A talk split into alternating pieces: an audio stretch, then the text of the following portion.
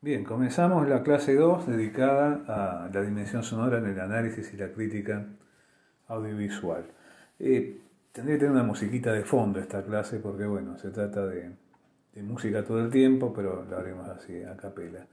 La idea es que con la ayuda, como siempre, del PowerPoint van a ver a esta clase rodeada de muchos más, eh, muchas más ventanitas de, de YouTube porque son materiales muy cortos. Por lo tanto, vamos a aprovechar al máximo toda esta disponibilidad de materiales que realmente sobreabunda en este caso. Son cosas que, como les comentaba en clases anteriores, hace no, muchos años eran muy recónditas, había que localizarlas a veces en, en museos, en centros especializados. Tuvieron poca difusión en la época del VHS, un poco más en la época de los DVD, pero bueno, de YouTube en adelante, esto se ha convertido en una especie como de fenómeno estrella. Ustedes van a ver una enormidad de referencias, de las que yo voy acá a aludir a muy poquitas, disponibles como una catarata cuando uno hace una pequeña búsqueda de videos sobre este tipo de materiales en YouTube. Se trata de hacer una eh, exploración arqueológica, como estamos haciendo en otro tipo de campos, sobre el género que se popularizó en las últimas dos décadas del siglo pasado, llamado por nosotros en Latinoamérica videoclip. ¿no? Esto recuerden que se hace una búsqueda a nivel global y buscan, buscan en inglés, cosa que en YouTube no es nada raro que aparezcan muchísimo más material en inglés que cualquier otro idioma. Esto se localiza bajo la denominación de music video, videos musicales. Videoclip lo usamos nosotros en castellano y también los franceses, pero en realidad eh, music video es la denominación global más difundida, desde los 80 hasta acá. Ahora, esta no es una historia de los 80 hasta acá, sino que es una historia que hace al mismo arranque de los medios audiovisuales, como vimos en la clase anterior. Y lo que vamos a hacer ahora es una exploración sobre formas antecesoras del formato televisivo llamado videoclip entre nosotros, que tienen que ver con, bueno, la, la puesta eh, en confrontación con algunos aparatos bastante extraños, ya que, como la otra vez afirmamos, este tipo de ángulo, entrar a lo audiovisual por el lado de la escucha, justamente viene conectado con eh, tecnologías eh, diversas de la imagen y del sonido que se mantuvieron por carriles, si bien conectados claramente distintos en términos de identidades durante buena parte del siglo XX, acá nos encontramos con que, claro, el mundo de la industria discográfica por un lado, y el mundo de las máquinas audiovisuales por el otro, vamos a ver por qué motivo nos referimos a máquinas audiovisuales, realidad son aparatos audiovisuales bastante, bastante curiosos vistos de la actualidad porque habían quedado sepultados en los eh, mercados de pulgas, en los eh, lugares de coleccionistas, en los museos y en la memoria de mucha gente porque fueron muy pero muy cotidianos durante unas cuantas décadas en el siglo XX. Pero bueno, este tipo de aparatos nos puede enseñar, pese a ser rareza, son medio freaks de lo audiovisual, algo que tiene que ver de una manera muy central con esta experiencia de ver y oír al mismo tiempo, escuchar y mirar al mismo tiempo, y someterse a un régimen que conecta el mundo de la música con un mundo de imágenes en movimiento. Así que lo que vamos a ver acá, como dice ahí abajo de la clase 2, en la misma placa inicial del, del PowerPoint, es una forma de articulación entre música, medios audiovisuales y aparatos audiovisuales que van a culminar en el muy reconocible videoclip de la televisión de los últimos años, las últimas décadas del siglo XX. Así que bueno, vamos a comenzar este, esta excursión, vamos a dedicarle un apartado a cada una de estas configuraciones que tiene que ver con aparatos específicos y con formas de explotación también específicas, que son formas de espectadores y oyentes que también tuvieron sus particularidades en términos históricos y geográficos. Bien, en la diapo 2 van a ver ahí una imagen característica del jazz de los años 30 y 40, la orquesta de Duke Ellington, y dice el título, Ilustrar la música, el caso de las soundies. ¿Qué son las soundies? ¿Qué fueron las soundies?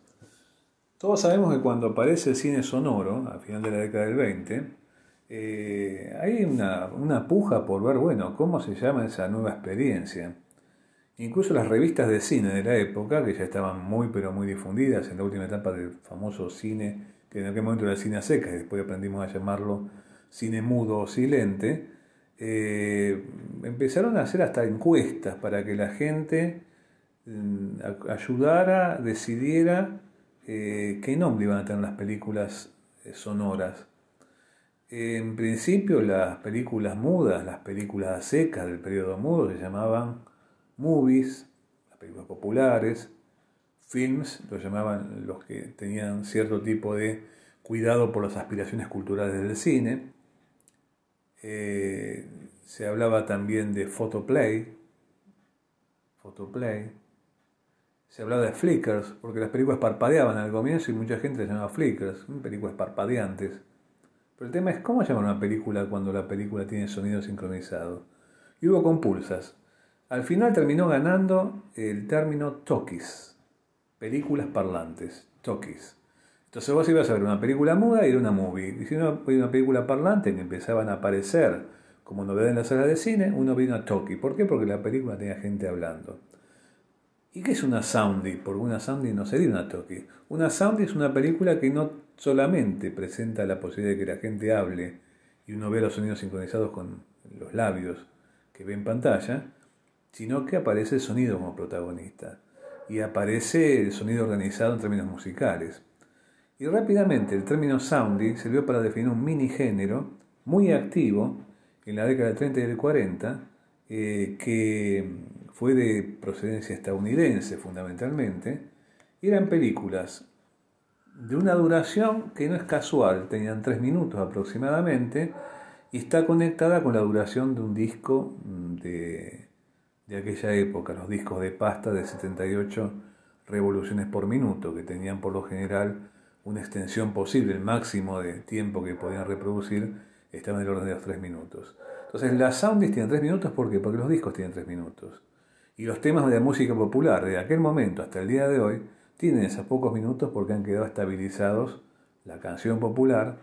grabada y escuchada en distintos aparatos a lo largo de mucho más de un siglo, ha quedado conectada con ese formato que después fue el formato de los famosos singles, los discos de, una sola canción por,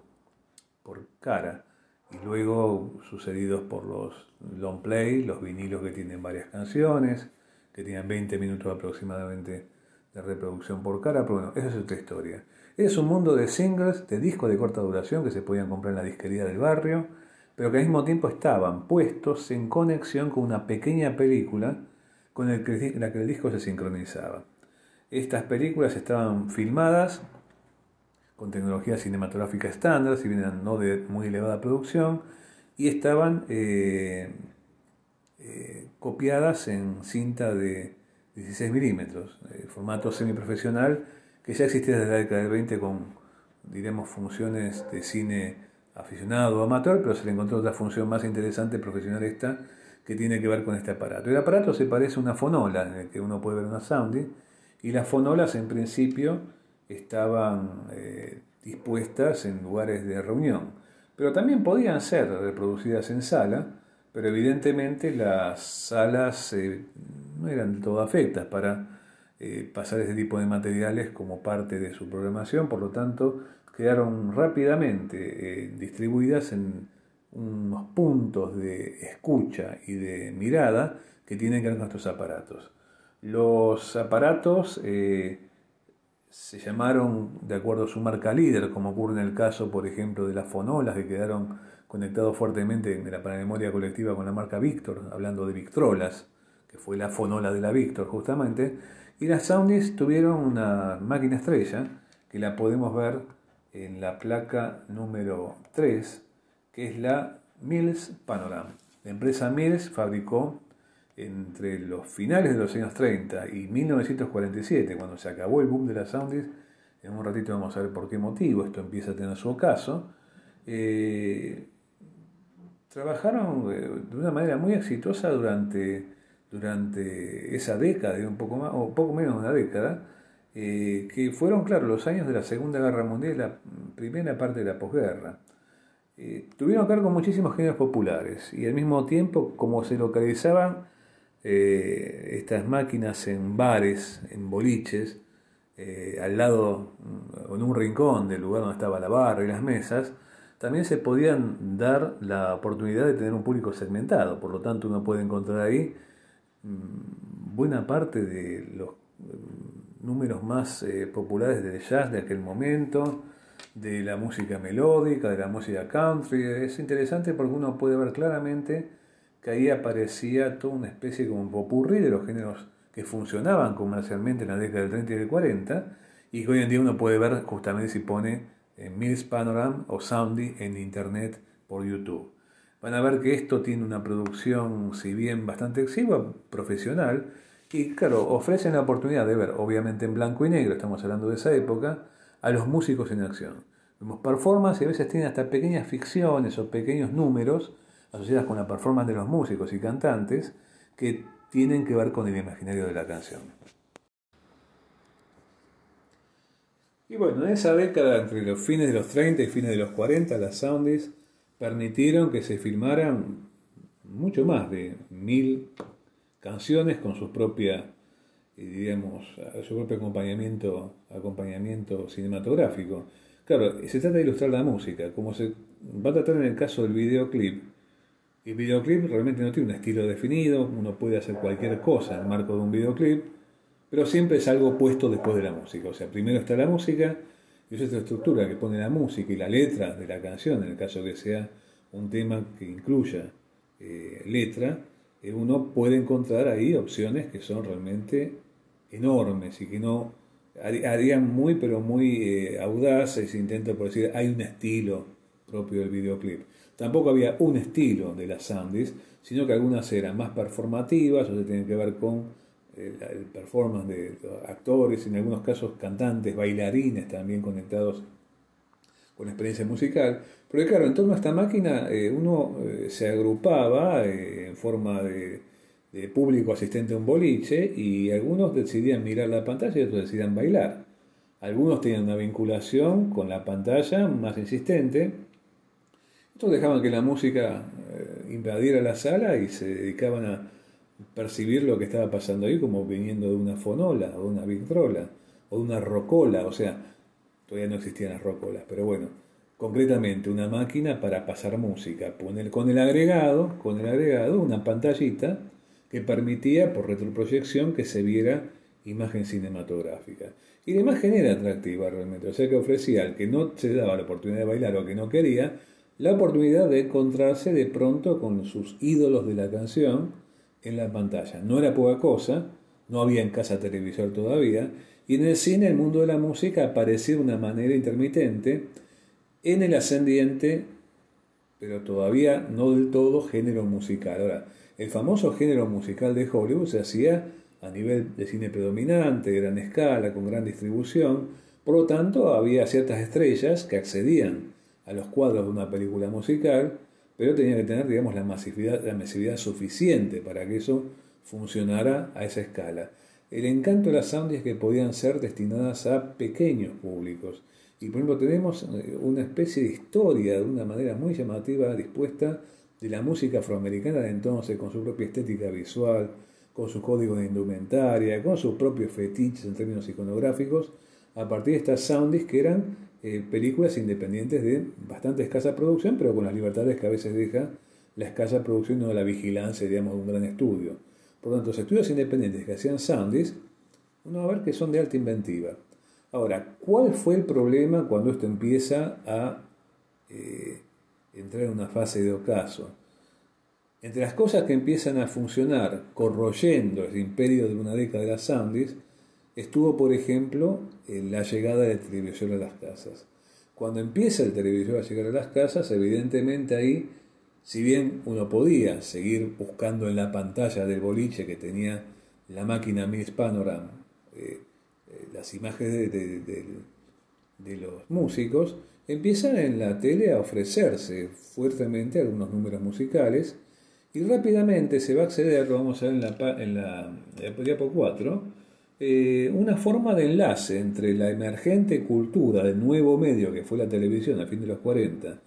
principios de los 50 y ya la cultura muy acentuada de la sound. Y no nos olvidemos, es un factor fundamental y que marca una diferencia fuerte en relación, por ejemplo, a la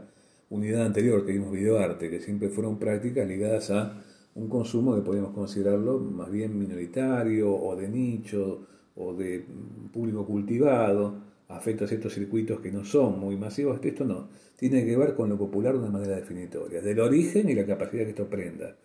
Lo que uno puede encontrar en el arranque de la televisión, que está en la misma genealogía que va a conducir posteriormente al formato videoclip, está en esta, eh, en la placa 4, en este fenómeno que fueron las telescriptions de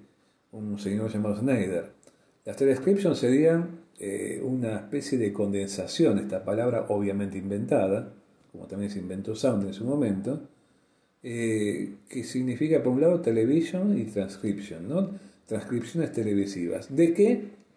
Justamente de,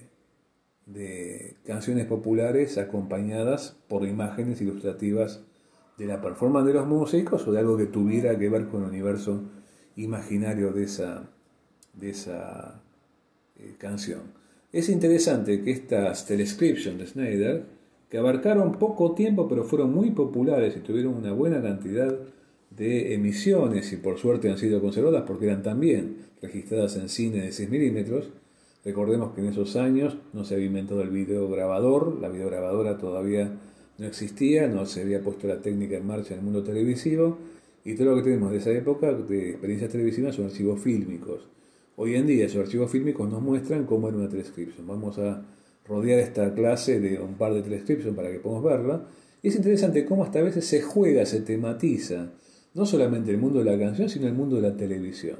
Y estas transcriptions, tanto como las soundies de las máquinas de, ocio y de esparcimiento de los boliches de la década anterior, también servían para que uno cantara con las canciones. O sea que de pronto uno puede encontrar en no pocas de estas, de estas eh, peliculitas la posibilidad de también anticipar lo que más tarde se va a poner a punto en la cultura del karaoke, con el famoso bouncing ball, la bolita que va rebotando en la letra de la canción, contamos con la letra de la canción en pantalla, la bolita va marcando por dónde está pasando en ese momento el canto que va recorriendo la letra, y ahí tenemos una especie de teleprompter en acción para que en la pantalla también encontremos la posibilidad de de ser no solamente oyentes, espectadores, posibles bailarines eh, de un espectáculo entre musical y audiovisual, sino también copartícipes compartiendo justamente el canto en la narración de una manera ritual colectiva. El paso siguiente es europeo y tiene particularidades que realmente lo hacen muy atractivo porque uno se encuentra más una sorpresa cuando entra a ver qué es lo que se ve en esas, pantallitas que ocuparon eh, buena parte de la experiencia, no solo juvenil, sino también de la música popular, pero ya se empezaron a abrir fuertemente paso a las culturas juveniles en esos años, de varios países, especialmente europeos. Se trata de la máquina llamada, patentada como Scopiton. Scopiton es una marca francesa. Eh, más allá de que la distribución abarcó varios países del continente europeo y también de Gran Bretaña. Por lo tanto, entre los fines de los 50 y el comienzo de los 80, esta máquina estaba activa. Fíjense que es una cantidad grande de años en relación a las otras que marcamos hasta aquí. Fueron trayectorias de seguir más exitosas en el curso del tiempo. Y tenía algunas novedades. Obviamente, por un lado, esa apertura más fuerte a las culturas juveniles. Aparecen de pronto por ahí. Las transcriptions aparecían principientemente. Acá se sienta de una manera muy, pero muy central y de los adolescentes, eh, cantantes que tienen que ver con el mundo de las colectividades inmigrantes, corrientes migratorias, porque de pronto se permitía esto, tener una cantidad de subculturas en contacto con la cultura musical, así como industria discográfica, tenías esos especializados en determinado tipo de músicas anticipatorias que hoy en día llamaremos músicas del mundo, ¿no? Pero bueno, algo de eso también uno puede encontrar, por ejemplo, en el caso de la cultura francesa, podemos encontrar eh, algunas experiencias eh, musicales de cantantes populares de, provenientes de Argelia, por ejemplo. Eh, y esto es interesante porque en algunos casos estos cortos, que siguen teniendo la duración de un disco simple, que son parte de la promoción comercial de un disco simple, pertenecen eh, a directores realmente importantes, de la década del 60, por ejemplo, algunos conectados con la nueva ola francesa, y algunos de esos cuerpos que aparecen y rostros en pantalla también son gente conectada con el cine francés del momento. Entonces, ¿qué había en Scopitón? Si uno se asoma y lo compara con lo que había en la Miss Panorama. Obviamente había música acompañada por una banda que ilustraba desde la imagen en movimiento a ese tema musical. Eh, había seducción, en los dos casos hay algo jugando como ocurre en el campo de la canción popular, conectado con el mundo de lo romántico o lo erótico. Aparece ahí una dimensión gráfica importante y entre otras cosas aparece la novedad de que lo que se ve en pantalla está en color, ya que el 16 milímetros utilizado en el escopitón es película color. La novedad en sentido es, voy a ver en la máquina escopitón un tema musical con la canción, mientras la escucho que va a tener una pequeña peliculita y lo que voy a ver es un mundo en color. No era lo que estaba pasando en casa por lo general, ya que si bien aparece la color, por ejemplo, incipientemente en el panorama europeo durante los 60, le cuesta asentarse, pero antes de los 60, fin de los 50, ya un aparato de Scopitón está mostrándote un universo cromático y hasta llamativamente conectado con una especie de voluntad de jugar con el color, con el impacto visual fuerte con el espectador, como uno puede ver en estas pequeñas muestras que acompañan a, esta clase. En algunos casos uno puede ver figuras como la de Brigitte Bardot, un sex symbol de la época, interpretando personajes, en algún caso cantando alguna canción y en otros casos actuando como si fuera una pequeña ficción dentro de una canción interpretada por otro cantante. ¿no? Eh, uno puede ver eh, universos que se contactan con el mundo del pop de entonces, del cómic, uno puede encontrar ahí elementos que se conectan con el mundo del recital eh, televisado, por un lado, esto es cine, cine, pero comparte, digamos, el protagonismo de las estrellas del mundo de la Escopitón con lo que se ve en los programas televisivos, que también accedían músicos, cantantes populares, etc., pero evidentemente todo condensado y estructurado por la, estructura preliminar que daba el tema musical. Entonces lo que encontramos aquí, si podemos resumirlo, podemos encontrar en la página 7, perdón, en la placa 6, eh, algo que eh, uno puede eh, localizar en términos de, de dónde viene toda una cultura que para poder caracterizarla, lejos de concederle esa especie de protagonismo al famoso caso de videoclip conectado con el mundo de la televisión, esto vino a un mundo intermedial extremadamente complejo. Las máquinas que vimos hasta acá, las mil Panoram, asociadas con el mundo de la televisión, las Telescription de Snyder, que convertían en la tele en algo distinto, a lo que sería una, máquina de mostrarnos este, un recital eh, tomado en vivo porque estaba conectado con el mundo del, playback, evidentemente lo que estábamos escuchando en la tele cuando vimos una transcription de Snyder era exactamente el disco que podíamos comprar en la disquería del barrio. Por lo tanto, todo eso hace que el tele ya empiece a mostrar, mostrar una ductilidad para comportarse más bien como una radio en esos momentos, con imágenes, como le gustaba decir Orson Welles, ¿no? que la tele era una radio con imágenes. Y después volvía a ser la tele de siempre. Y en el caso de Scopitón, estas máquinas, también localizadas en bares, en cafés, en lugares de reunión, que conectaban ese mundo pop en algo que de alguna forma u otra ligó a la música popular con la imaginación colectiva de una manera poderosa. ¿Qué que ocurrió hasta ese momento? Uno se encontraba que la imaginación colectiva en relación a la música popular se basaba en la gráfica, si uno podía tener la suerte de que sus cantantes o músicos preferidos estuvieran en una película, podía verlos en una película,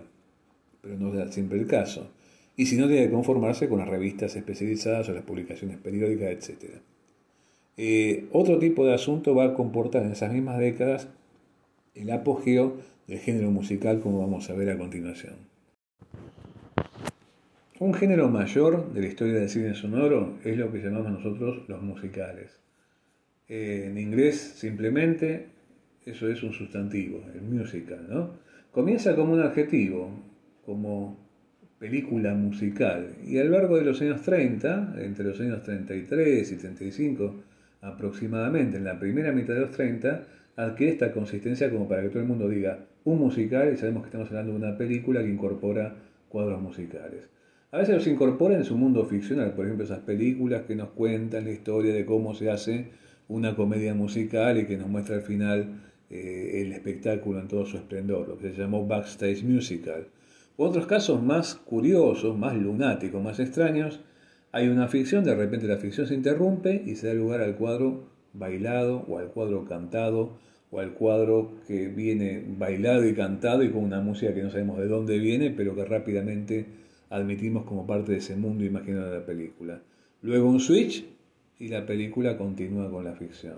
Eso ocurre en las industrias de cine sonoro de una manera muy central. Sería como el argentino, por ejemplo, las grandes estrellas de la canción, como pasa también el cine mexicano de los años 30 y 40, son también estrellas de la canción y uno, o a veces son estrellas del mundo de, la comedia, cómicos de la radio, pero en el caso de ser estrella de la canción, no es nada extraño que de pronto las canciones interrumpan la trama y que incluso pasaran cosas que desde el punto de vista actual parecerían disparatadas. Por ejemplo, que las películas eh, se rebobinaran en el número musical para poder hacer un bis porque el público lo requería desde la sala. Cosa que pasaba frecuentemente con películas como las de Gardel o Libertad de Amarque. ¿no? Uno veía que estaban en el medio del fragor de toda una tormenta de pasiones, en un momento de amor o de despecho en una pareja, y de repente en lugar de pasar a un momento de violencia, se canta una canción. Y después se sigue con ese momento de enfrentamiento. Y eso eran codificaciones que el público gozaba de una manera muy participativa. Y claro, un registro que incorpora el mundo de la canción eh, en ese momento a, al mundo cinematográfico. De hecho, el mismo Gardel, ya que lo mencionamos, tuvo sus propias soundies con un conjunto de varias películas filmadas en 1930 con la dirección de un joven director y muy explorador tecnológico argentino que se llamaba Eduardo Morera. Y con Morera, eh, Gardel hizo varias canciones que tenían sonido en disco, por lo tanto se conservaron como disco las canciones y se conservaron los films aparte. Ustedes también lo pueden ver en YouTube y ahí aparece ese concepto de una canción precedida, como pasa con algunos videoclips de la época posterior televisiva, de alguna vez es microficción donde los personajes interpretan algo que tiene que ver con el mundo de la canción y después comienza la canción. ¿no? Pensemos en los videoclips de Michael Jackson, por ejemplo. Se trata de algo más que la duración de la canción, que viene precedido por una microficción que nos prepara para ese encuentro culminante con ya no lo narrativo, sino lo espectacular de la canción visualizable en pantalla. Pero veamos en la diapo 6. Lo que encontramos acá son como dos genealogías posibles en el, mundo del, del, video musical. Por un lado, el mundo de lo cinematográfico, esa participación, por ejemplo, del género llamado musical,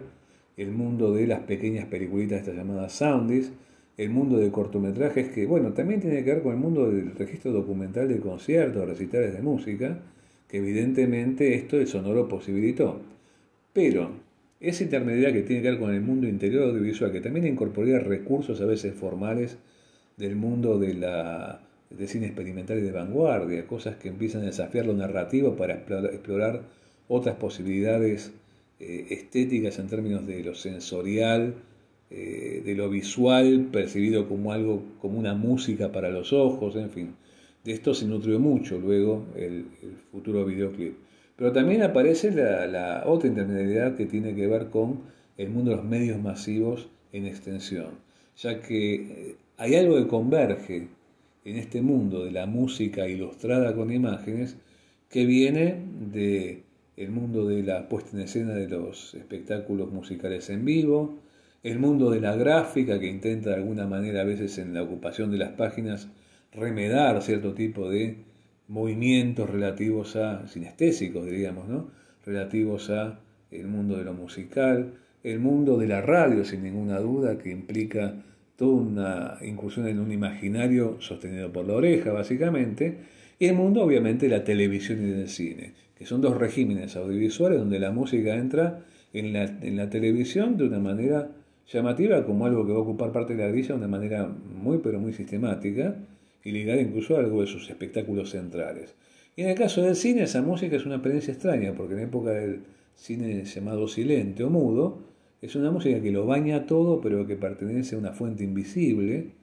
eh, pertenece a esa tradición que de los griegos llamamos acusmática, pero que se pega a la imagen y que evidentemente tiñe todo con determinado tipo de estados anímicos que se quiere suscitar en el espectador. Pero en el caso de la intermediariedad que eh, hace al video musical, nos encontramos con que esto de alguna forma u otra eh, nos lleva a tener que atender todo un entramado medial que ¿qué hace? Sostiene la música aportando imágenes. Hace que la música se intensifique, se complejice, persista más en la memoria y se haga más deseable para un oyente, convirtiéndose, por ejemplo, a posteriori en un consumidor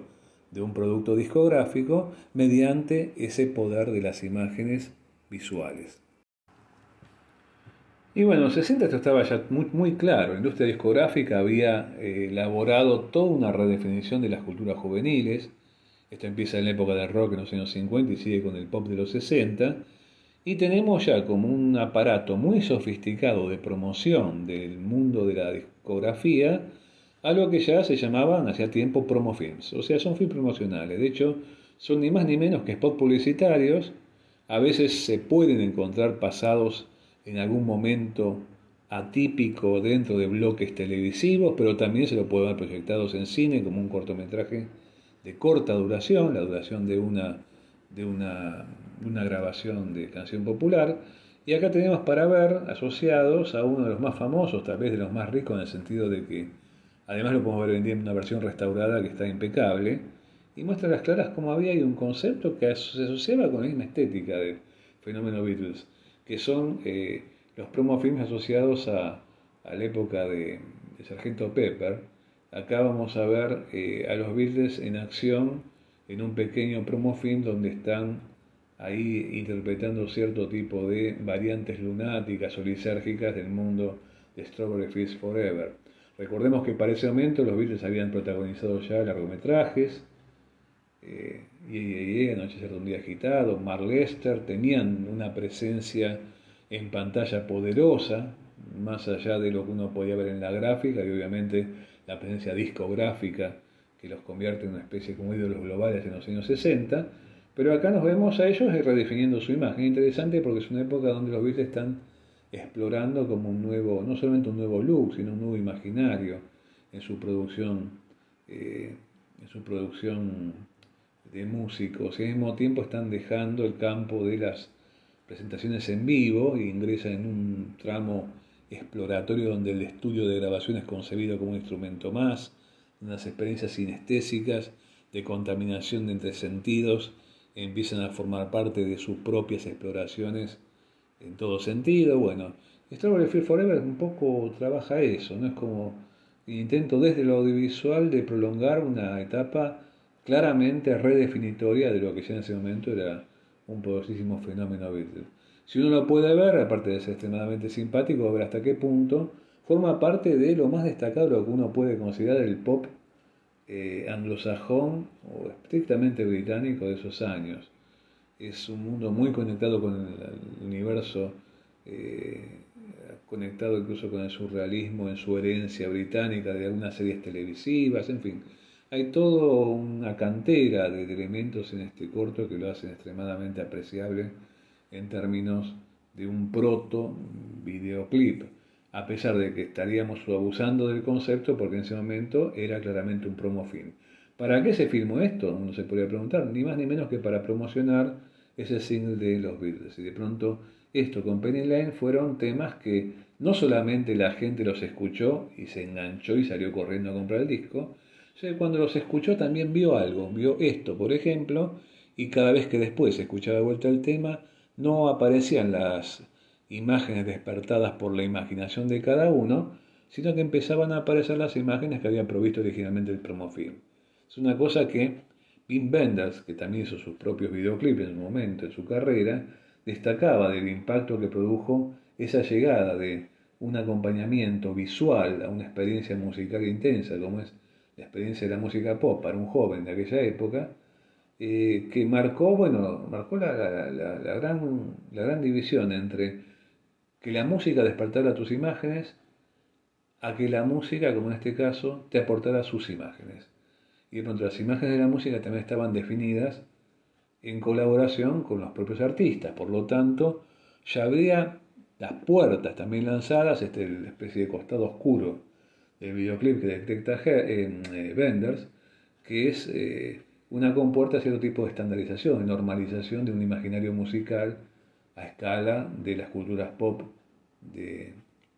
esos años donde la imagen empieza a acompañar en la percepción a los temas musicales. ¿no? En fin, algunos promofins se veían escopitones, otros promofins se pasaban en sala, otros promofins accedían intermitentemente a algunos segmentos dedicados a la música dentro de la vida televisiva, en fin, esas son de dos décadas, 60 y 70, donde uno va a encontrar muchos candidatos a hacer el primer videoclip. Van a encontrar algunos muy famosos, por ejemplo, de Queen, van a encontrar muy conectados a veces con la cultura británica, es una cosa bastante llamativa conectada con lo que era el auge en ese momento, de una cultura eh, tanto eh, discográfica y musical como visual, son los años que además eh, Inglaterra está a la vanguardia, como ha dicho Gran Bretaña, está a la vanguardia de la industria publicitaria a nivel mundial, es como la industria de punta en el audiovisual británico de esa época, la publicidad y no solo la gráfica, sino la publicidad televisiva. ¿no? De ahí vienen algunos directores como Ridley Scott, por ejemplo. Pero bueno, básicamente el asunto es que la consagración fundamental, televisiva y omnipresente, porque es 24 horas, 7 días por la semana del videoclip, va a llegar a comienzos de la década siguiente. En la placa 8 vamos a encontrar el momento de arranque, la partida de nacimiento, digamos, del video, videoclip televisivo, que es MTV en un momento de agosto de 1981, la señal comienza a emitir. ¿Qué emite? Todo el día, todos los días, música. ¿Cómo la emite? Justamente con un repertorio de temas musicales que están acompañados por eh, su propia carga de imágenes. Ese lanzamiento de MTV se da mm, como una explosión Rápidamente, en un par de años, eh, la televisión estalla de videoclips. Hay programas llenos de videoclips. Hay señales televisivas de televisión por cable, como MTV, que se convierten en como el estandarte del mundo del videoclip para tenerlas prendidas todo el día y obviamente con la lógica misma de repetición de nuestra discográfica, ser ametrallados a clips que rápidamente van a modelar fuertemente las culturas juveniles de los años 80 y 90. Lo que es interesante es que esto es una fusión también intermedial, no solamente cosa televisiva, que tiene que ver con la radio por un lado, la tele por otra parte y la industria discográfica. ¿Por qué digo la radio? Y la pongo al comienzo. Porque MTV es para sus fundadores y para la misma gente que lo consume en los años 80, algo así como una, eh, eh, prolongación de la experiencia de las radios FM. Las radios FM, que todos sabemos que a diferencia de la AM tiene corta distancia de transmisión, pero que de alguna forma se mantiene un régimen de ciertas libertades que a veces en las AM, que tiene una audiencia más masiva, no están permitidas. La música pop, la música juvenil en la década del 60 se expande a partir de las FM y en los 70 se asienta a partir de las FM. Y de pronto aparece esa cosa cuestión de fidelidad a determinado tipo de emisora que tiene que ver con tus tendencias o tus propias eh, inclinaciones eh, musicales o tus gustos musicales. Y MTV juega eso, es como una FM ampliada con imágenes. Y al mismo tiempo, obviamente, el combustible de esto está en nuestra discográfica. O sea que como discurso visual, el centro no está puesto en lo que pasa en pantalla, sino que el centro está puesto en experiencia musical. Y el discurso visual es imantado, es sustentado, está sustentado en experiencia musical y contribuye a que la experiencia musical sea más intensa, más deseable, eh, más ligada a cierta posibilidad de consumo, en la posibilidad de, que el oyente pueda adquirir ese tema musical para poseer la capacidad de reproducción donde quiere como quiera y para sí mismo incluso, no deja de ser sintomático a comienzos de los 80 cuando aparece el fenómeno de MTV y esa singularidad de conectarse con el mundo de la música con sus propias imágenes, también aparece la posibilidad de que la música te acompañe permanentemente de un lado a otro, que sea únicamente para uno mismo, en el caso de la expansión también de aparatejos como el Walkman. El Walkman de Sony también surge en esos años como una posibilidad de que la música la lleve a todas partes. Y es como una especie de primer paso en las culturas de la movilidad puesta al servicio justamente de una especie de eh, intento de que sea la música de tu vida y metida en tu vida de, de la mañana a la noche. En el caso de los videoclips están ligados a la tele, que no deja de ser un mueble que se queda quieto porque está enchufado, pero es una forma distinta de vivir una habitación, es una forma distinta de vivir el entorno hogareño, es una forma distinta de conectarse con la televisión, como un aparato de música, y al mismo tiempo da la posibilidad de que uno pueda mirar. Aunque no te pida que mires obligatoriamente, uno pueda mirar cuando quiera eso que la imagen está haciendo para que la música sea más todavía intensa y se pegue más o se meta más en tu propia cabeza. Bueno, como correlario de esta clase tenemos al final la confrontación con este punto de partida de la MTV. Hay un video muy emblemático que comienza la programación de MTV, que comienza con agosto, el 1 de agosto de 1981, que fue eh, un video que es casi como una especie de manifiesto entre musical e ideológico de una, una, banda, yo no sé hasta qué punto esto continuó, pero bueno, se llamaba The Buggles, que se tituló El video mató a la estrella de radio, Video Kill de Radio Star. El video mató a la estrella de radio. Es interesante porque eso arranca en TV y si uno ve el video, que nos acompaña, lo van a ver ahí en YouTube, hay una versión subtitulada para que uno pueda apreciar hasta qué punto está hablando de lo que está emergiendo con todo en la pantalla televisiva, abandonando un mundo que es el mundo de la radio y accediendo a otro mundo que es el mundo donde la música no solamente suena, sino que se puede ver, en el caso del videoclip. Nosotros nos encontramos acá con un diálogo entre medios, eh, una discusión, un combate incluso a veces bastante divertido entre medios, con un look entre la ciencia ficción, cierta cosa, diríamos, futurista que se pone en acción ahí, con todos los recursos como un compendio de todos los recursos que uno puede ver en la imagen electrónica de aquellos años, en cuanto a efectos especiales, incrustaciones, etcétera, etcétera, ambientado desde la parte final en un set televisivo y la primera una especie como de mm, escultura compuesta por viejas radios estilo radio mueble de los años 30 y 40 y que bueno, está mostrándole al espectador, oyente, observador, descubridor, lo que sea, esa persona que se asomaba al primer videoclip emitido por MTV en ese momento del arranque de agosto del 81, que advenía un nuevo contrato de, contacto con la música para el público afecto a esta cultura. Obviamente se trata de música juvenil, o sea, se trata de música dedicada a los jóvenes de los años 80. Y evidentemente se trata de un equilibrio nuevo entre imagen y sonido, una forma nueva de revivir lo que otras generaciones vivieron con esas máquinas un tanto freaks que vimos en el comienzo de la clase, pero en el seno de los espacios domésticos y también en algunos lugares que uno puede encontrar conectados con la cultura del ocio de ese momento, de lugares compartidos en espacio, porque también va a los boliches. Eh, si bien eh, uno puede encontrarlo conectado con la pantalla de televisión de esos boliches o con cañones de proyección en algunos boliches más audaces, aparecen recreando aquella vieja conexión en espacios compartidos y en espectadores en conjunto, ritualizando esa experiencia con la música que les gusta y con las imágenes de los músicos, cantantes o lo que sea que les guste, eh, reviviendo esto en el contexto del audiovisual electrónico de los años 80. Fue tan impactante esta alianza entre televisión, radio, industria discográfica, pero claramente con el canal predominante de la pantalla televisiva, que para mucha gente en esos años 80 videoclip era sinónimo de televisión, como si fuera el género televisivo por antonomasia, y televisión parecería que en aquel entonces también está muy signado por lo que el clip podía ofrecer como discurso de punta. Muchos se entusiasmaron en aquel momento con que el clip fuera en la televisión el equivalente a las prácticas de las vanguardias audiovisuales de décadas anteriores. Y de hecho es cierto, buena parte de la experimentación formal más audaz del mundo de la imagen electrónica y también en el campo de lo que se lía con el lenguaje cinematográfico en algunos ángulos, proviene justamente de los videoclips. La próxima clase vamos a dedicarle justamente a una pequeña selección de algunos clips importantes, algunos videos musicales importantes de esas dos décadas, para ver hasta qué punto esto desafía esta especie como de